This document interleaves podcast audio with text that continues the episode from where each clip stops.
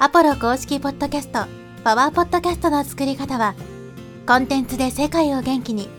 ブルーポイントインフォマーケティングの提供でお送りします。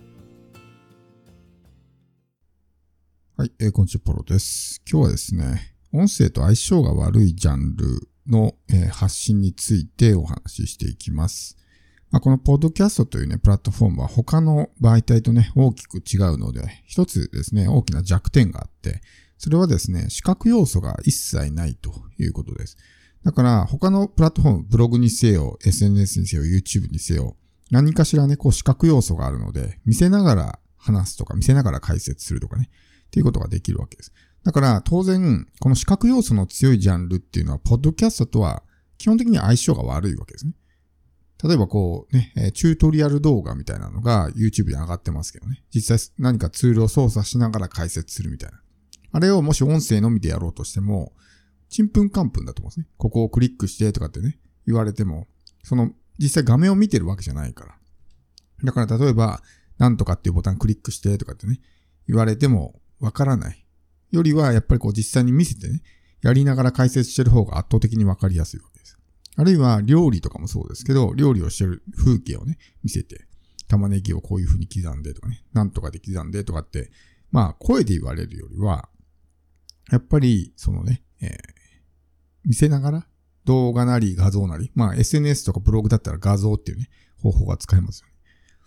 なので、まあそういったジャンルはね、えーポッドキャストとは相性が悪い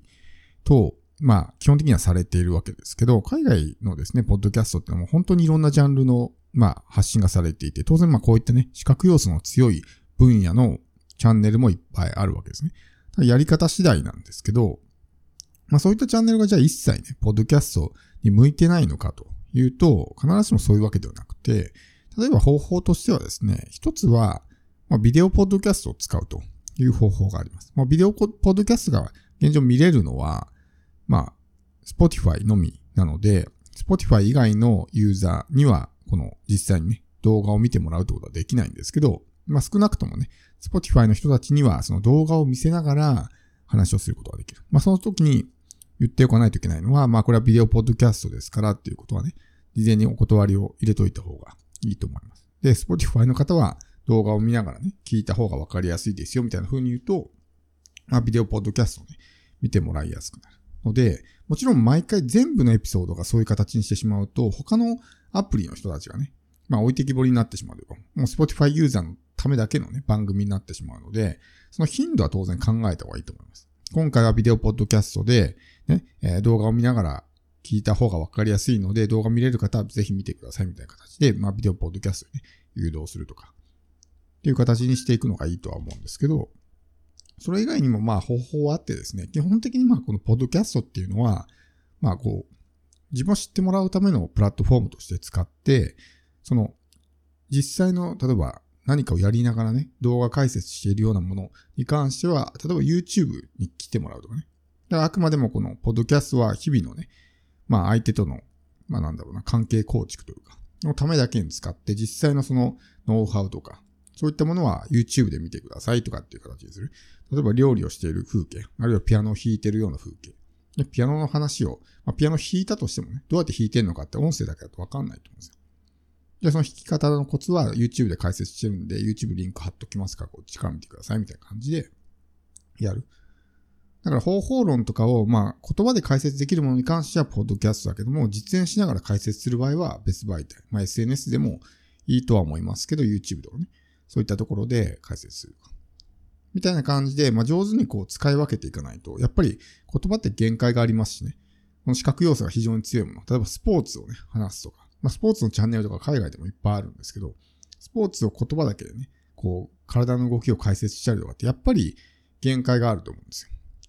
であれば、ね、えー使い方はやっぱ考えないといけなくて、そういったものはやっぱり動画がすごく相性がいいので、まあ、動画の YouTube に来てもらうと。そのための、まあ、きっかけ作り、最初に知ってもらうための接点として、まあ、ポッドキャストを使うと。例えば YouTube だけでそういう動画を上げていてもですね、とにかく発信者の数が桁違いに大きいので、なかなか YouTube だけでは届かないわけですね。だけど、ポッドキャストを聞いてる人もそうだし、まあ、ポッドキャストのね、発信者っていうのはかなり少ないので、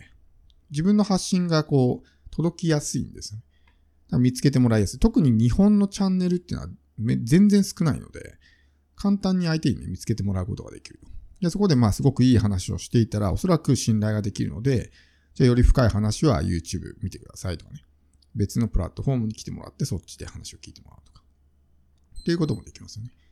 だからそういう視覚要素の強いジャンルの発信をしている人ってのはちょっと一工夫必要で、やっぱりね、えー、そういったものに興味のある人っていうのはね、まあ深い情報を知りたいとか、ノウハウを知りたいってなるわけですけど、それを言葉だけで解説するっていうのは難しいですから。じゃあどういう角度でそれを伝えていけばいいのかとかってね、ところ。だ実演だけじゃなくてマインド系の話をする。例えばさっきのピアノだったら、ピアノの弾き方とか、コツとかっていうのはやっぱ言葉では説明しづらいけども、じゃあ途中でね、上達が頭打ちになってやめたくなった時に、どういうね、えー、マインドセットを持てばいいのかとか、まあそういう話だったりとかね。例えばおすすめの、なんだ、レッスン本のね、えー、なんか紹介とか、こういう本があってとか、そういうのはできますよ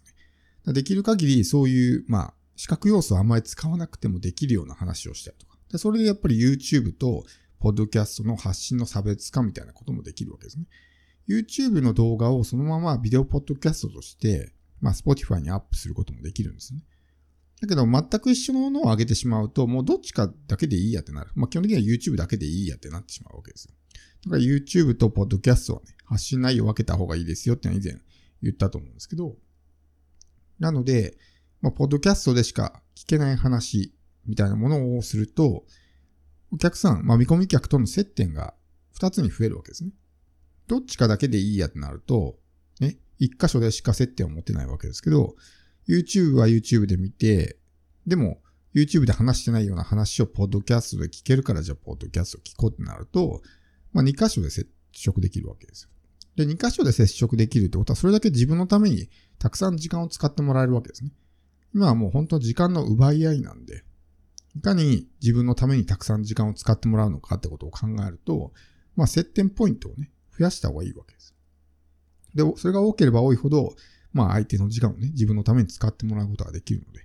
そういったところの工夫を考えていくと、やっぱりね、全く同じものを